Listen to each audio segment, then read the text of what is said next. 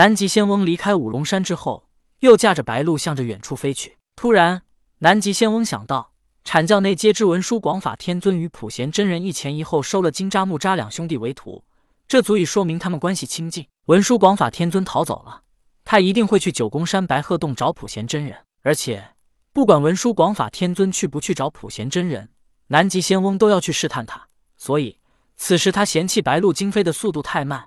直接便把他收进乾坤袋里，然后以极快的速度驾云向着九宫山而去。九宫山白鹤洞，文殊广法天尊已经失望的要走，可他听到童子说南极仙翁求见，忍不住心底兴奋起来，但他面上表情却是沉痛之色。只听他说道：“道友，你看到了，南极仙翁也来找你了，证明老师已经怀疑你了。”普贤真人眉头皱起，文殊广法天尊继续说道：“道友，我知你心中难以接受，但是此时。”别再耽误时间了，赶紧把洞内宝物都收拾一下。另外还要收了灵牙仙的玉牌。普贤真人的坐骑是截教弟子的灵牙仙，也即是白象精。普贤真人疑惑的问道：“为何要收了白象的玉牌？”文殊广法天尊便把他靠着求首仙逃命的过程说了一下。普贤真人点点头道：“我明白了。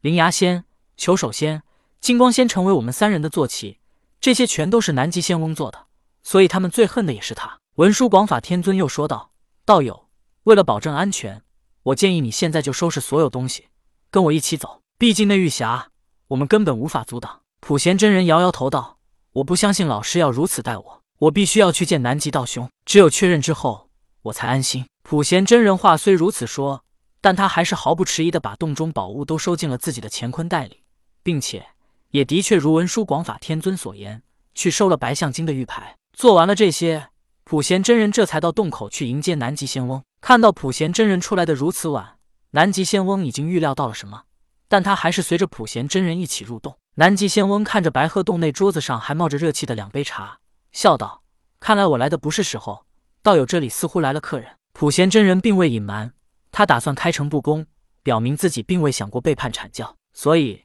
普贤真人直接说道：“刚刚道兄来之前，文殊道友已经来过了。”南极仙翁表情不动，因为他早预料过如此情景。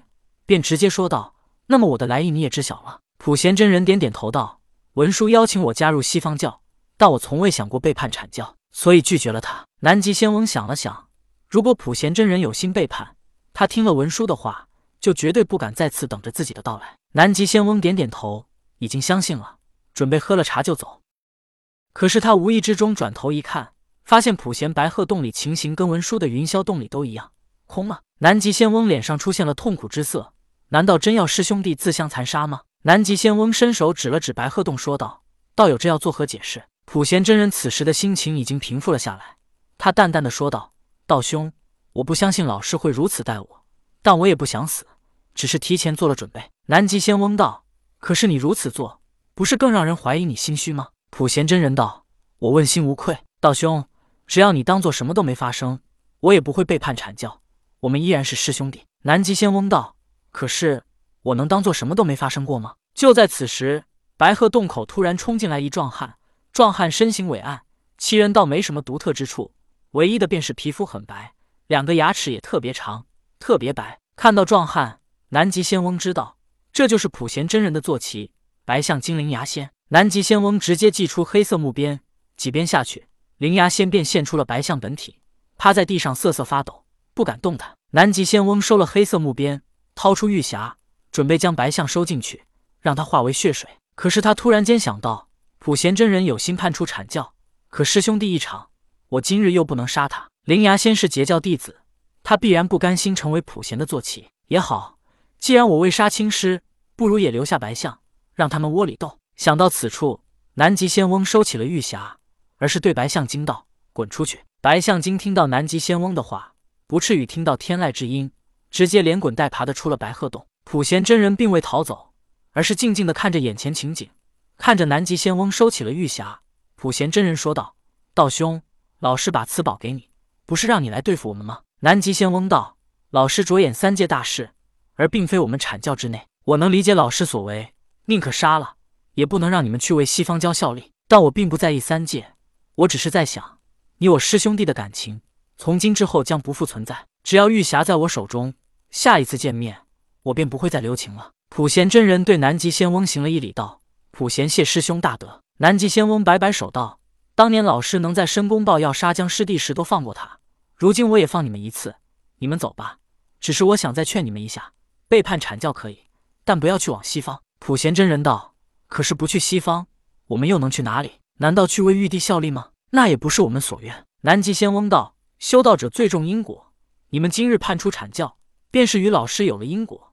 阐教给了你们这一切，老师的授业之恩，才让你们被玉帝看中。”也让你们有资格入西方，但你们就是如此回报的吗？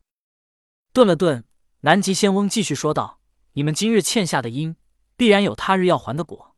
你们如果去了西方，这因果牵扯的将会更大，恐怕你们难以承受。”普贤真人道：“老师的恩情，我们始终记得，可我们也不想成为圣人争权夺利的棋子，更不想被老师如此猜忌。纵然将来老师要废了我们修为，将我们打落凡间，我们也并无怨言。”南极仙翁听后呵呵苦笑道：“棋子，这三界内谁又不是棋子呢？我们是老师的棋子，可老师不也是棋子吗？只不过看是谁的棋子罢了。”普贤真人再次行礼道：“我不如道兄看不开。”南极仙翁摇头道：“我言尽于此。今日我虽不杀你，但阐教的一切也都与你无缘了。”普贤真人道：“道兄，我稍后便会离开九宫山。”南极仙翁转身，先一步离开了白鹤洞。